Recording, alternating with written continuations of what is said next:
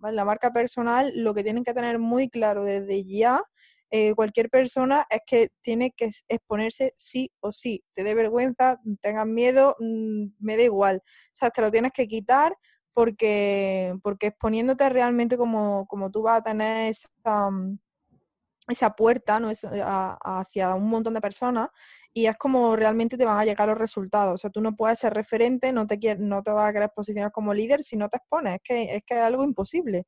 ¿Tienes un negocio o estás pensando en emprender? ¿Te gustaría conocer de cerca las historias de increíbles emprendedoras que han pasado por donde estás tú ahora? ¿Estás lista para aprender de la mano de las mejores expertas y llevar tu proyecto al siguiente nivel? Si es así, entonces estás en el lugar correcto. Estás escuchando el podcast de Yo Emprendedora, episodio 44. Hola, soy Laura Urzaiz y en este episodio vamos a hablar de cómo potenciar tu marca personal y posicionarte como referente en tu sector. Hay miles de personas ahí fuera que necesitan lo que ofreces lo malo es que no saben ni que existes. Y los que sí te conocen, quizá tienen una percepción incorrecta de quién eres o no sienten que tú tengas la solución a sus problemas. Me atrevería a decir que este es el principal problema de las emprendedoras, el motivo por el que la mayoría fracasa estrepitosamente o por el que acaban siendo esclavas de sus negocios. Si te sientes identificada, estás en el lugar correcto. Aquí no vamos a venderte la moto, ni vamos a darte la fórmula mágica con la que convertirte en referente en un mes. No, esto no funciona así. Ten claro que esto es una carrera a larga distancia, pero lo que sí que vas a aprender son los pasos estratégicos con los que irás consiguiendo más visibilidad y autoridad, y así ganarte la confianza de tu público. Porque si algo he aprendido con esta entrevista es que sin estrategia no tenemos negocio. Y para ayudarte a posicionarte como referente en tu sector y posicionar tu marca personal de manera estratégica, nos acompaña Ana Jiménez, experta y referente en el tema.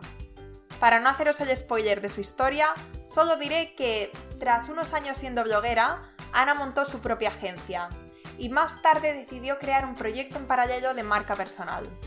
Cuando vio que este segundo negocio triplicaba las ventas del primero, se dio cuenta del increíble potencial que tenía y decidió dedicarse en exclusiva a potenciar tanto su marca personal como la de sus clientes. Además, Ana es speaker internacional y ha escrito ya dos libros, los cuales son dos bestsellers en Amazon. Bueno, después de esta breve introducción, estarás de acuerdo conmigo en que Ana es la persona indicada para ayudarnos con este tema. Recuerda que no tienes que tomar notas sobre lo que dice Ana, todo lo encontrarás en www.yoemprendedora.es barra episodio 44. Venga, pues ya no te hago esperar más. ¡Empezamos! Hola Ana, ¿qué tal? Bienvenida al podcast. Hola, ¿qué tal? Gracias a ti, Laura, por invitarme. Bueno, gracias a ti por estar aquí. Ana, para empezar, tú eres experta en marca personal, autora de los libros Cómo dar glamour a tu marca y Celebrities, eh, los dos además son dos bestsellers en Amazon. Eres speaker internacional. ¿Qué me dejo?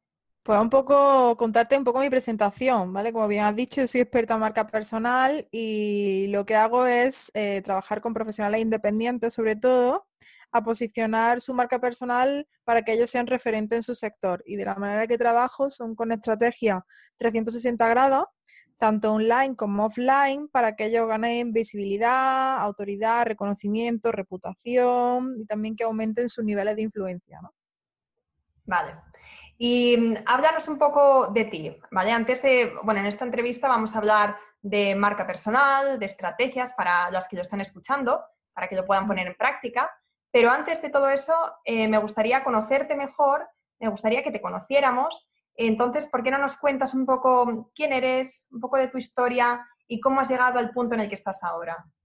Bueno, pues mm, yo estudié publicidad. Eh, cuando empecé, cuando estaba en, la carrera, eh, me ofrecieron unas prácticas eh, trabajando en una revista, estoy trabajando en revistas también, ¿vale? Eh, también en, esa época era bloguera de moda, entonces como que sin darme cuenta ya estaba creando yo mi propia marca personal, ¿no?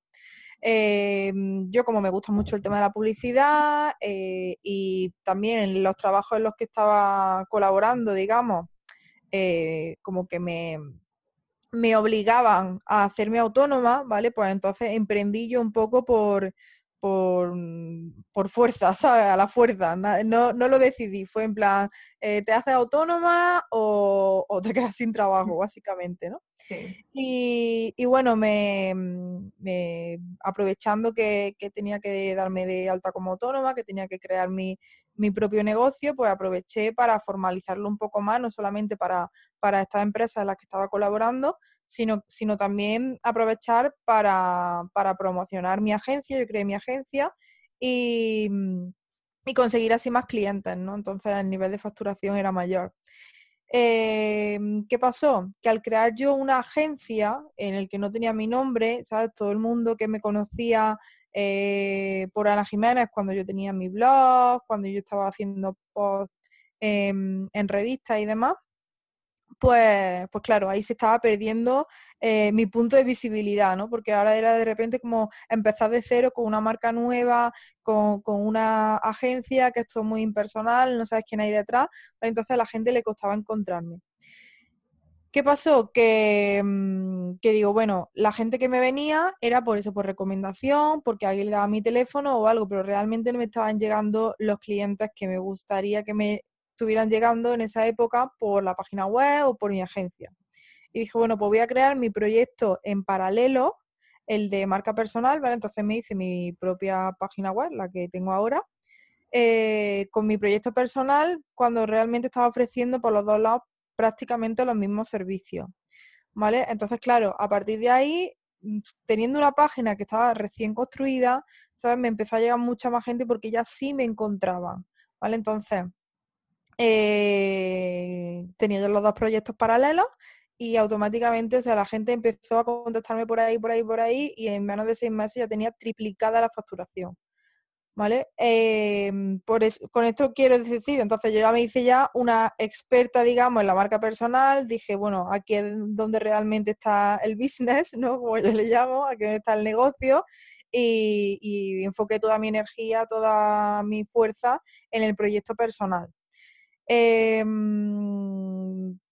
a partir de ahí, obviamente, mm, todas las estrategias que, pues yo me he formado con, americanos, con gente también de aquí de España, todas las estrategias que yo aprendía de personal branding para mi marca, ¿vale? Pues las, fui implementando también con mis clientes, ¿vale? Fue como, como yo me fui posicionando en ese aspecto como marca personal.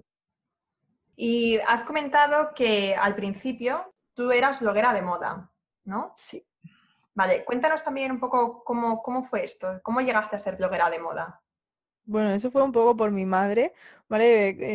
Eh, yo soy muy presumida, entonces siempre la gente te pregunta, eh, ay, ¿de dónde es esto? ¿Y dónde te has comprado esto? Incluso tus amigas te copian la ropa y esas cosas, ¿no? Entonces mi madre, eh, que seguía muchos blogs de moda, porque yo por esa época no seguía muchos blogs, eh, me dijo, ay Ana, ¿por, qué no te haces un blog y, te pones a subir cosas que te van a regalar cositas y, no sé, y te va y te va anunciando, no sé. Y empecé así un poco, pues, bueno, pues, ¿sabes? Me echaba fotos mi hermano o quien pillaba por ahí.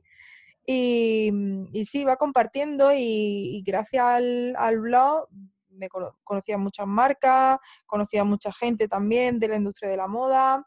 Eh, gracias a ello conseguí estos trabajos que te digo con revistas y fue un poco así, por, inercia. Y entonces, ¿tú dirías que el haber tenido, el haber sido bloguera de moda desde un principio, luego también te ayudó a potenciar tu negocio de marca personal?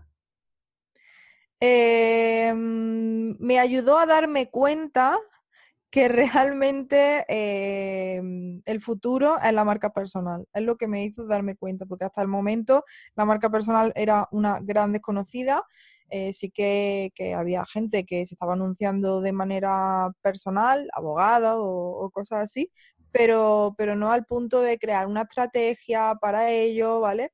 Y los, los blogueros de moda que que no eran, que no eran lo que, lo que son actualmente. Actualmente pues ya tienen los blogueros, los influencers. Cuando yo me hice un blog no, existía ni Instagram, ¿sabes? Y, las blogueras que son ahora muy, muy grandes, incluso eran compañeras mías, lo que pasa es que yo lo abandoné completamente y ellas como que han, han seguido ya full, ¿no? Y, mm, realmente mi temática ni siquiera está relacionada con la moda en este momento, pero sí que me ayudó a darme cuenta que, el exponerse a uno mismo, el conectar con la gente, el tener comunidad, la cercanía, es lo que realmente vende, la especialización también. Vale. Y el ser referente, ¿no? En el nicho en el que estás. Sí, bueno, eso se trabaja, eso se trabaja poco a poco, como ya te he dicho, con, estrategias tanto online como offline, eh, que te hacen posicionarte como, como eso, como un líder, pero pero son muchos factores los que influyen para ser referente. Vale, vale. Bueno, siguiendo con el tema de marca personal, bueno, hoy en día hablamos, oímos hablar mucho de este tema y creo que todavía existe un poco de confusión con respecto a, a qué es exactamente marca personal y por qué es tan importante para los emprendedores. Así que podrías aclararnos un poquito esto. Claro, la marca personal es tratarnos nosotros mismos como si fuéramos una marca. La marca personal es tener nuestro propio estilo, eh, definir bien nuestros valores, nuestra ética como, como, empresa, cómo vamos a comunicar, cuál va a ser nuestro tono comunicativo, a quién estamos comunicando, ¿vale? Todo como si fuera una empresa, digamos, como si fuera una marca comercial, pero con una marca personal vendiéndonos nosotros mismos como profesionales y sobre todo como, como si fuéramos expertos en una temática concreta. ¿vale? Yo en la marca personal creo mucho en la hiperespecialización. Vale, explícanos qué es esto. Pues la hiperespecialización es que aunque tú creas em, que hay poca gente en tu nicho o que, o que lo que tú haces es muy raro, ¿vale? Ahí es cuando realmente existe la menor competencia. ¿vale? Si al final haces lo que hace todo el mundo, te diriges a todo el mundo y todo, e, es como si no le estuvieras hablando a nadie. ¿no? Pero si yo de repente, ¿qué te digo? Soy, mm, yo qué sé, ¿cómo se llama la de, los, la de las mascotas? Que, que mm. educan a las mascotas, que no me ah. sale la palabra. Pues a ver, eh, ah, entre, no, no, iba a decir entrenador. Mm, yo también estoy en blanco ahora. Bueno, sí, los que, los que entrenan a las mascotas, ¿no? Exactamente. y tienen un método para que la mascota venga mm, inmediatamente o para que te eduque, ¿sabes? Y dices tú, em, yo qué sé, y te, y dices, va, a ser para esta raza en concreto que tiene una manera de comportarse en concreto. Pues ahí es cuando, si, si yo tengo un perro de esa raza y quiero que el perro haga esto, es donde voy a ir a ti porque es que no va a haber competencia. Vale, o sea que no sería tanto el, intentar ser un experto en todas las razas de perro, sino el especializarte en una en concreto. Eh, un ejemplo, sí, por, por, poner un ejemplo visual, ¿vale? Porque al final es como si yo te digo, tú si tú tienes un problema del corazón, que va al médico de cabecera o va al cardiólogo. ¿Vale? O sea, realmente cuando tú tienes un problema muy específico y quieres conseguir una, un resultado muy específico, vas al super especialista, el que te puede ayudar y, si es el mejor, el, el, que está mejor posicionado, el que aparece en televisión, el que aparece en tal, cuando tú cobres una tarifa y digas, mira, estos son mis precios, la gente ni te lo va a cuestionar. Claro. Es, eh, curioso que comentes este ejemplo, que por cierto ya me he acordado de la palabra, es adiestrador. Exactamente, me estaba viniendo a Y a mi entrenador. Em, el otro día estaba escuchando un podcast, eh, no sé si escuchas podcasts de Estados Unidos, pero hay uno que se llama el podcast de Pat Flynn o Smart Passive Income. Y, y este, bueno, a mí es un podcast que me encanta. Y estaba hablando con un hombre que tiene un negocio de adiestrador de perros. Ah, no, perdona, bueno, era una mujer, pero no importa. Adiestradora de perros agresivos. Y estaba hablando de que justamente el especializarse, el hacerse experta en un nicho tan concreto, había conseguido que sus clientes pues se triplicaran y sus ventas también y, además no solamente eso, no solamente el dinero, sino que se había hecho, se había posicionado como experta en esto y cuando la gente pensaba en un adiestrador de perros agresivos, pues automáticamente pensaban en esta chica. Es lo mismo, lo mismo que te he dicho yo, lo que te ha dicho esta chica. No la he escuchado, ha sido pura casualidad, pero, pero justamente eso, lo que tú dices. ¿Sabes? Si al final dices, yo soy adiestrador de perros y punto, ¿sabes? Pues sí, pues tendrás clientes, pero si yo, como tú dices, estoy, tengo que elegir entre la adiestradora de perros mm, agresivos y los no, y mi perro es agresivo, antes me voy a ir a esa porque sé que va a conocer mejor a mi perro, que me va a poder ayudar mejor a, a solucionar mi problema y que me va a dar la solución que yo quiero. Claro, pero seguro que hay mucha gente que nos esté escuchando ahora que esté pensando, si tu negocio es tan nicho, al final estás dejando fuera a mucha gente que son clientes potenciales. Y claro, y eso da miedo. ¿Qué les podrías decir a estas personas? Que es un error totalmente. Bueno, eso, eso lo, hemos, pensado todo al empezar. O sea, yo también lo pensaba al principio, pero es absolutamente todo lo contrario, ¿vale? Si yo me enfoco en un millón de personas, pero dentro de ese millón tengo también otro millón de competidores, al final eh, mi porcentaje es uno, ¿sabes? ¿sabes? No es nada. Sin embargo, si yo me especializo, eh, la competencia es una, dos o cero, ¿vale? Porque hay, hay ¿sabes? Si tú te hiperespecializas, a lo mejor no tienes ni competencia, ¿sabes? Y, o son dos, y, pero mi, mi, mi mercado son 10.000, pues ya tienes muchísimos más clientes que de la otra manera. Claro. Es cuestión de porcentaje. Vale. Bueno, enseguida vas a compartir las estrategias de marca personal, pero antes me gustaría preguntarte si todas las personas que tienen un negocio deberían trabajar su marca personal o si depende de algún tipo, o sea, depende del tipo de negocio o del sector o del enfoque que quieras darle. Yo pienso que la marca personal eh, no solamente el presente, ahora está, sino que es el futuro y que las empresas también, o sea, dentro de su empleado, incluso ellos mismos como directivos, van a implementar esta estrategia de marca personal. Vamos, de hecho hay ya mm, empresas grandes que me están contratando para dar em, formación in company, ¿no? Y, con esto que conseguimos, lo primero, tener mucha más cercanía, la gente sabe quién hay detrás de nuestra marca o de nuestra empresa. Eh, y si en el caso de, nuestro, de nuestros empleados, eh, al final estamos ayudando también a potenciar la carrera de nuestros empleados, se van a sentir más, o sea, más realizados profesionalmente. Y ya no solamente eso, si, si, si yo tengo una empresa, una, una, gran empresa, y tengo a personas, mm, expertos reconocidos eh, y están dentro de mi empresa, también le da caché a mi empresa. Claro. Vale, pues entonces, ahora sí, cuéntanos cuáles son estas estrategias de marca personal que podemos poner en práctica desde ya en nuestros proyectos o nuestros negocios. Bueno, para empezar, yo punto número uno y de la manera que la que, en la que yo trabajo con mis clientes es que tengan muy claro, o sea, que definan muy bien su marca personal antes de empezar a hacer cualquier tipo de estrategia. ¿vale? Porque si empezamos a hablar de estrategia, pero realmente no tenemos claro mm, de qué manera vamos a comunicar, ni cuál es nuestro mensaje, ni nada, eh, estamos creando mensajes contradictorios, ¿vale? Y si la gente, si estamos creando esos mensajes contradictorios y la gente no nos entiende, al final no nos compra. Nosotros no consumimos aquello que no entendemos, que no comprendemos.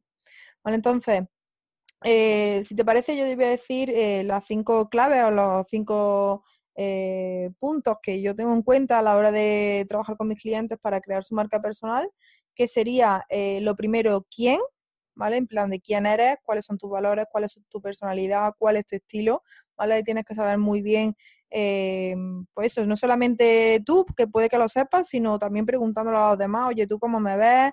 ¿En qué crees que soy bueno? ¿Sabes? Que al final nosotros creemos que estamos proyectando una cosa y la gente te, dice que no, que lo que estás proyectando es otra, ¿no? Sí. lo segundo sería el qué, que al final, como es lo que venimos hablando, el tema de la especialidad, de hiperespecializarse, en qué quieres tú ser reconocido, ¿vale? Eh, el tercero sería el por qué, ¿vale? Aquí muy importante, que sería eh, ya no tanto el, eh, el storytelling, ¿vale? Sino también el storytelling. Entonces, el por qué sería tu historia, ¿no? ¿Qué es lo que te ha traído hasta aquí? Eh, ¿Por qué ha hecho esa transformación en tu vida y ahora tienes éxito, digamos, ¿no? Que, sería un poco también el contar no solamente tu historia, sino su historia, con la historia con la que quieres que se sienta identificada y reflejada tu audiencia, ¿vale? Entonces, así lo que estarías creando sería un vínculo de conexión con, esa audiencia que se siente identificado contigo y por lo tanto, pues, pues si quiere conseguir también el resultado que tú estás ofreciendo, pues, pues lo verá como, como factible, ¿no? Como esto sí es para mí porque, mira, él lo ha conseguido, ¿no? O ella. El quinto, o sea, el cuarto punto sería el para qué, que sería el propósito, ¿vale?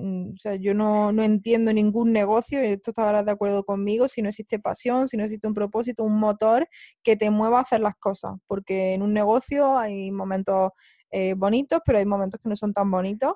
Y, como no haya un motor, un propósito que, te lleve hacia, hacia eso, al final se abandona, ¿no?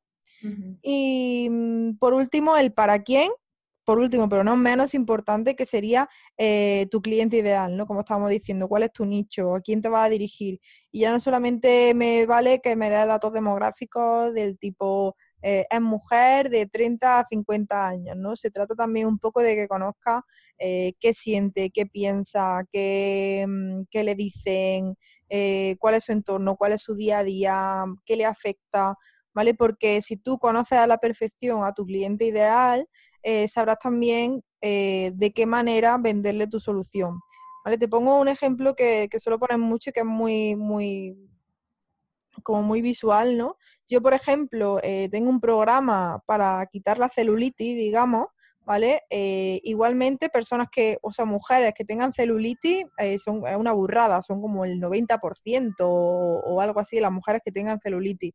Algunas más, otras menos, pero, pero era brutal la estadística que vi de mujeres que tienen celulitis.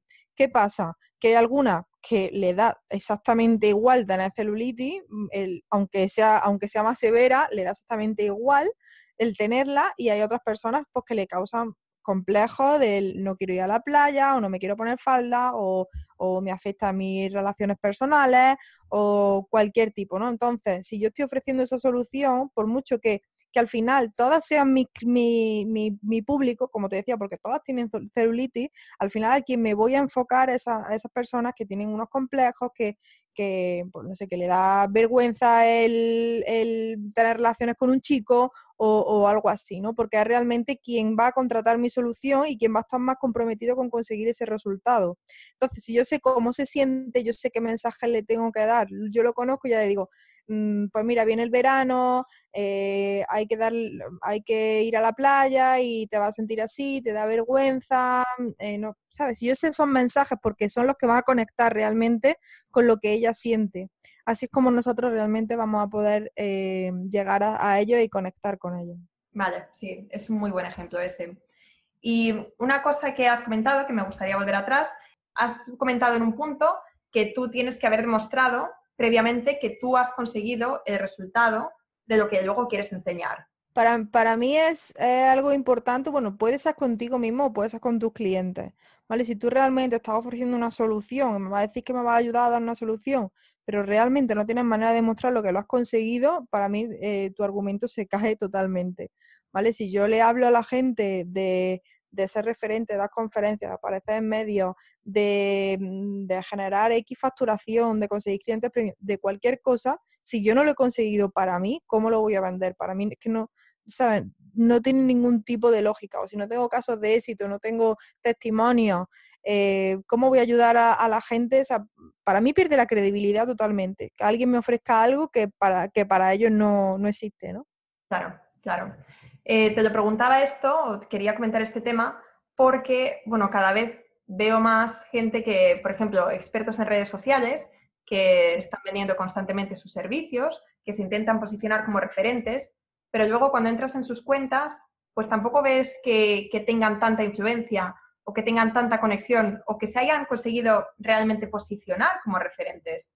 Y entonces eso es algo que, que me llama la atención porque, bueno, una cosa es la teoría, como tú dices, o sea, si no puedes demostrarlo, realmente se, cae, ¿no? Se cae esa credibilidad de la persona.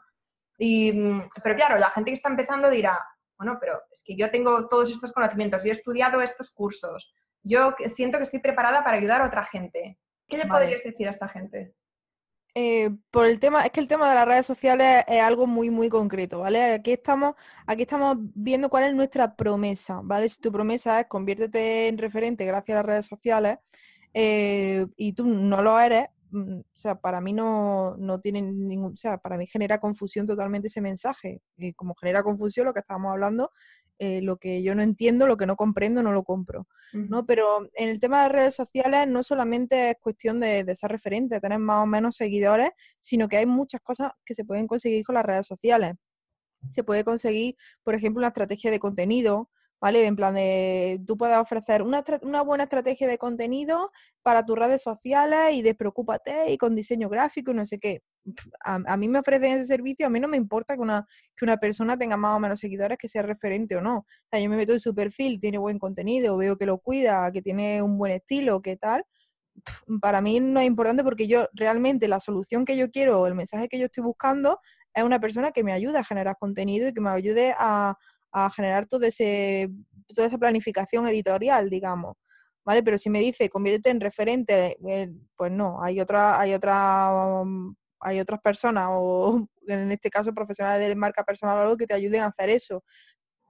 Pero hay que ser coherente con el mensaje que estamos ofreciendo. Y bueno, partiendo, partiendo de ahí, eh, pues ya empezaríamos a, a ver eh, sobre todo el tema de la exposición. La marca personal lo que tienen que tener muy claro desde ya eh, cualquier persona es que tiene que exponerse sí o sí. Te dé vergüenza, tengas miedo, mm, me da igual. O sea, te lo tienes que quitar porque, porque exponiéndote realmente como, como tú vas a tener esa, mm, esa puerta ¿no? hacia un montón de personas y es como realmente te van a llegar los resultados. O sea, tú no puedes ser referente, no te, quieres, no te vas a querer posicionar como líder si no te expones. Es que es, que es algo imposible.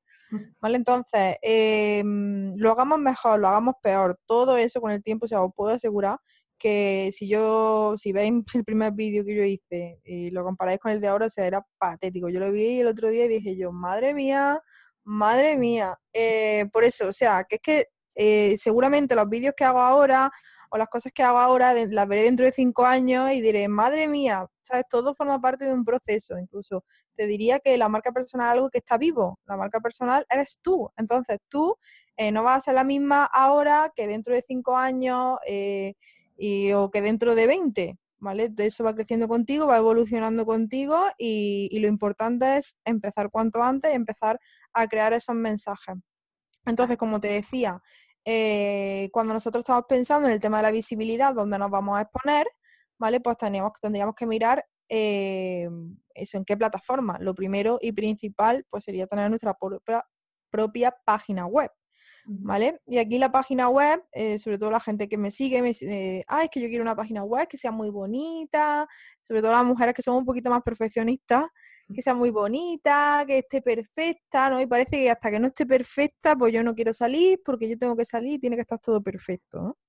Y, eso es otro error, ¿vale? Que, yo soy la primera muchas veces que lo piensa, ¿vale? Eh, pero es que te digo, nunca, jamás lo vas a ver perfecto, jamás. ¿Vale? Entonces, eh, y además también el tema de la página web no se trata de bonito, de feo, de tal, se trata de estrategia. ¿Vale? Porque sin estrategia no tenemos negocio. O sea, tú puedes tener una página web súper chula, súper guay, ¿vale? Que tenga una foto súper bonita, que salga divina, que los colores sean estupendos, el logo también y tal, pero si realmente esa página web no tiene estrategia, no tenemos negocio. ¿Vale? La persona es como si entrara, viera un escaparate súper precioso, pero cuando fuera a entrar, la, la, la puerta se la encontrara cerrada. ¿Vale? Em, entonces, bueno, ahí es realmente donde empezaría nuestra estrategia. Que estabas preguntando la estrategia. O sea que tenemos que tener una página web, pero no tenemos que ser perfeccionistas. Y realmente el perfeccionismo, vamos con todos, ya sea con la página web, a la hora de exponerse, a la hora de vender, a la hora de hacer cualquier cosa, realmente en los negocios y en la vida, el perfeccionismo es, es el enemigo de, de los emprendedores y, y de las personas en general porque nunca vamos a ver algo perfecto, como tú dices. Y, también muchas veces no se, no se trata tanto en ser perfeccionista, sino en tener una estrategia en lo que hacemos.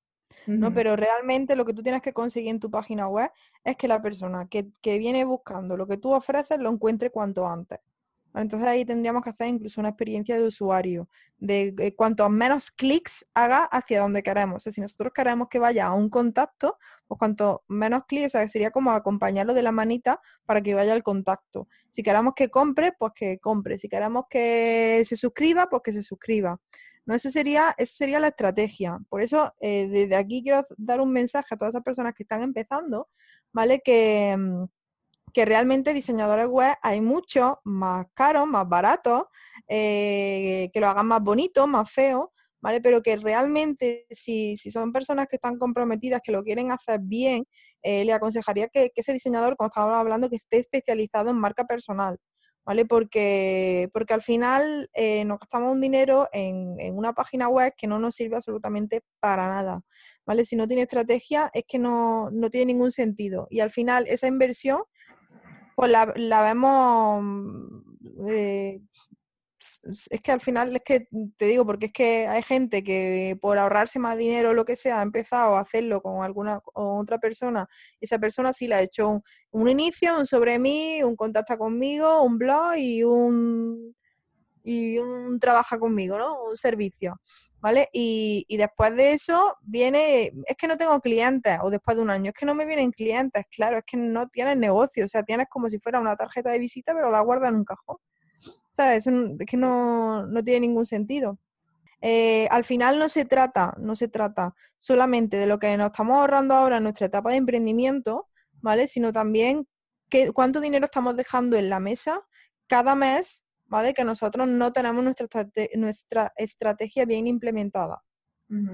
Entonces, tenemos, eh, hemos definido ya nuestra marca personal y nos hemos expuesto. Nos hemos puesto a hacer vídeos en stories Incluso hemos abierto un canal en YouTube. ¿Qué sería lo siguiente que tendríamos que hacer? Nada, ahí sería, ahí sería cuanto, cuanto, como te digo, cuanto más te expongas, más acciones hagas, más te vean, eh, más participes, yo qué sé, en foros, o, hagas lives, o hagas entrevistas, o, mm, o no sé, o mm, si ves que están organizando algún summit o algo así, oye, mira, yo hago esto, si te puedo ayudar, ¿sabes? Cuanto, cuanto más nos expongamos, más nos ofrezcamos, mejor. Eso, ¿sabes? sobre todo cuando estamos empezando, porque cuando ya tienes un poquito más de trayectoria, ya estas oportunidades como que te vienen solas, incluso hay algunas que las tienes que descartar, ¿no? Porque ya no te da más la vida. Pero, pero en esa, eh, ¿sabes? en ese momento es machacar cuanto, o sea, cuanto más cosas mejor y, el tiempo que, como estás empezando, no tiene ese volumen de trabajo a lo mejor tan grande, dedicarlo a la exposición máxima. Vale. ¿Y mm, hay alguna, algún otro consejo, alguna otra clave que a ti te haya funcionado o que a tus clientes les haya funcionado? Es que estrategia hay muchísimas. De hecho, mi libro Celebrity Tips es justamente para eso. O sea, eh, son estrategias de rápida implementación en la que mm, implementando eso van a tener esa visibilidad eh, porque son cosas que yo he hecho en mi negocio y que me han funcionado y que luego lo, he implementado también con mis clientes y hemos visto eh, los resultados, ¿no? Por ponerte un ejemplo, ¿vale? Cómo hacer una, una story o una publicidad, una publicación en, en Instagram para conseguir seguidores. Es, que todos son, todos son maneras de, exponerse más, ya no solamente el exponerse más, sino el repetidas veces para un público determinado. Como hemos dicho, era un micro nicho y cuantas más veces nos vean por ahí, pues, pues más vamos a ser recordados, ¿no? Se dice que, que para que una persona nos recuerde tenemos que impactar en su mente siete veces. Entonces, si de repente nos ven en Facebook, nos ven en Instagram, nos ven en, este summit, nos ven, eh, yo qué sé, que estamos haciendo una entrevista, que estamos haciendo un podcast, ¿sabes? Todos esos esfuerzos, al principio sobre todo, vienen fenomenal. Vale. Bueno, pues ya estamos terminando, pero me gustaría antes de concluir la entrevista hacerte una serie de preguntitas cortas, ¿vale? ¿Tienes algún truco, hábito o rutina que te ayude a mantener un buen equilibrio entre tu vida profesional y personal? Un hábito, eh, hábito en cuanto a hacer cosas que no tengan relación con el negocio. Sí, o una rutina, por ejemplo, hacer yoga o salir a correr. bueno, yo me voy a andar todas las mañanas, eh, en ayuna en concreto, porque además viene muy bien para la línea. Eh, y me sirve mucho para cuando vuelvo a casa, o sea, es como, como que me despierto totalmente y tengo un montón de focos, soy muchísimo más productiva, ¿sabes? Soy 30 minutos, 40 minutitos nada más levantarte, pum, te vas, a un paseo con tu música, andando, ni siquiera corriendo, andando rapidito y, y cuando vuelvo me siento como, como súper despierta, como mm, Mm, mm, tengo, pongo mucho más atención en las cosas, la hago más rápido, eh, con lo cual soy mucho más productiva y, acabo antes las cosas. Como algún día, porque esté lloviendo por cualquier cosa, no vaya, al final se me pierde la mañana. Y lo notas, claro. Bueno, háblanos de algún hábito que te ayude a ser productiva y dar lo mejor de ti a diario. Mm. Esto podría ser, por ejemplo, Sí. eh, una- agendas o un sistema de organización por bloques. Eh, bueno, utilizo mucho Trello, no sé si lo conoces. Sí, es una plataforma gratuita en la que, como tú dices, voy poniendo bloques, eh, voy poniendo pues, Instagram y ahí voy poniendo incluso mis ideas, lo que sea, las cosas que se me van ocurriendo, le voy dando forma. Puedes tener como varios tableros y, mm, y ahí como que lo tengo todo, porque ahora mismo, antes sí que era muy fan de las agendas, pero ahora mismo no, no estoy utilizando agendas porque, porque lo tengo todo informatizado. ¿vale? O sea, yo toda mi agenda va por mi Google Calendar y, y no tengo ahora mismo nada en papel. Vale, o sea que Trello. Vamos a dejar todos los enlaces del podcast en la página www.yoemprendedora.es, así que ahí vais a poder encontrar todo lo que ha mencionado durante la entrevista. Y bueno, continuando, eh, ¿has tenido que hacer alguna cosa que te sacara por completo de tu zona de confort para que tu negocio creciera? Uf, muchísimas. Muchísimas. Yo creo que, que esa es la, la clave realmente de, de esos picos, como yo los llamo, porque un, empren- ¿sabes? un emprendimiento no es como una rampa así para arriba, sino que es como una montaña rusa que de repente hay un pico y luego baja y luego pico, ¿no? Y esos picos eh, es cuando, cuando realmente te sales más de tu zona de confort y dices, tu madre mía, ¿en qué follón me he metido? ¿Vale? Pues ahí es cuando, cuando realmente notas esos picos. Te pongo un ejemplo, ¿vale?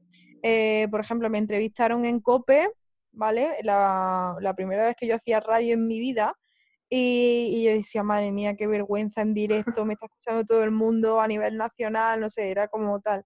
Y encima estaba en la sala de espera que iba a entrar con Juan Pablo Colmenarejo, que además es reconocido, tenía muchísimos oyentes, y, y me dicen que, mm, que, vamos a, que vamos a grabar además un Facebook Live porque, porque hemos llegado a los 500.000 oyentes ahora mismo. Y fue como, gracias, ¿eh? Gracias. Ahora me siento mucho mejor. Y, y nada, y, dije yo, en ese momento lo único que quería era meter la cabeza debajo de la tierra, morirme, eh, no sé, e- evaporarme, no sé lo que quería hacer, pero desde luego entrar, entrar al, al estudio seguro que no. Y, y bueno, cuando, cuando lo haces, que al final, pues quieres que no, pues, pues ¿sabes? Estás allí con, con tres, cuatro, cinco personas charlando como, como si no hubiera nadie, ¿vale? Y, pero claro, tú estás pensando diciendo, madre mía, cuánta gente me está escuchando, ¿no?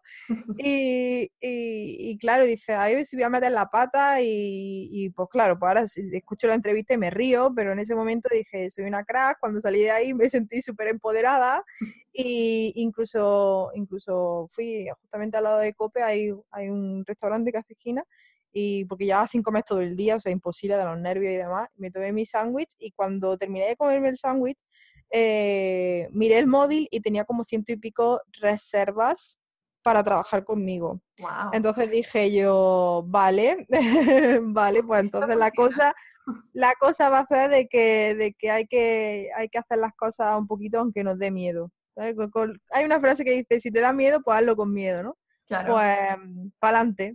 Claro. Entonces ya, ya como que me he convertido en una experta en meterme en este tipo de embolados, ¿sabes? Que, que dices tú cuando, ¿sabes? Es como sí, sí, sí, sí, a todo sí, sí, sí, y cuando estás allí dices, ¿en qué momento, Ana, se te habrá ocurrido la genial idea de decir sí?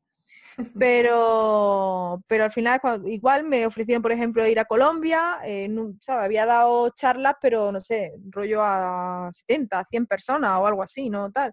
Y, y cuando llego allí digo, bueno, pero ¿para cuánto, cuántas personas hay en el auditorio? Y me dice, no, 1300. Y yo, "Ah, pues nada, aquí estamos en el barrio, ¿sabes? Y, y nada, y cuando sales ahí, pues te das cuenta que es que incluso es más fácil hablarle a 1300 personas que a 70. O sea, es como si le estuvieras hablando a, a una masa que no es nadie, ¿sabes? Porque cuando estás hablando a tres o cuatro personas, como te estás mirando, estás interactuando más con esas personas, pero cuando estás con una masa, eh, es como, ¿sabes? Es como, es igual, es lo mismo. Dices tu, tu charla, te la preparas y, y ya está. Pero todas esas cosas que te dan miedo, que te sacan completamente de tu zona de, de confort, eh, son las que realmente te hacen aprender, las que te hacen también crecer como persona, porque al final tu zona de confort está siendo cada vez más grande y, y los miedos se te van quitando y, y va siempre a por más, sobre todo las personas que, que somos emprendedoras y que somos ambiciosas, siempre, siempre a más, ¿no?